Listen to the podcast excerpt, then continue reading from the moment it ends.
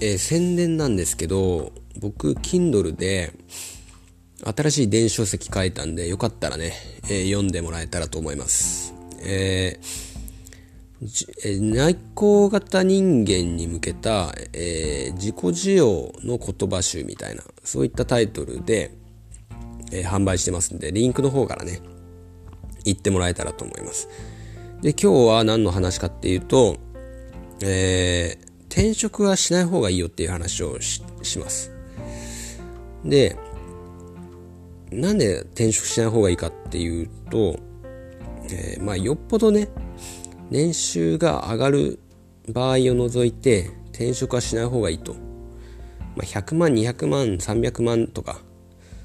そんな単位で、まあ同じぐらいの条件で、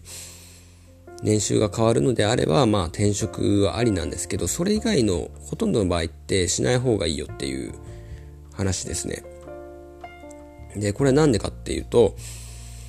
えー、転職すると新しい環境に馴染むっていうコストがすごいかかるんですよ。新しい人間関係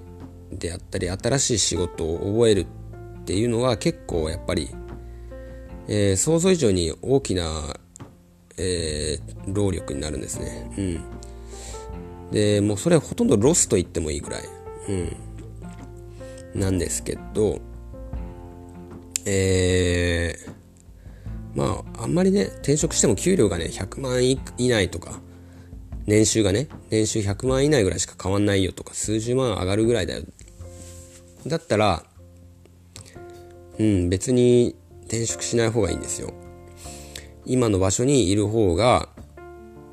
えー、新しい仕事も覚えなくていいし、新しい人間関係を構築する必要もない。なので、かなりね、あのー、時間を、えー、時間と労力、エネルギーをかなり削減できるんですよ。今、いる職場にずっといた方がね。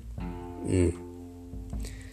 で、まあ、甘えなんじゃないかっていう意見もあるかもしれないけど、全然それは甘えなんかじゃなくて、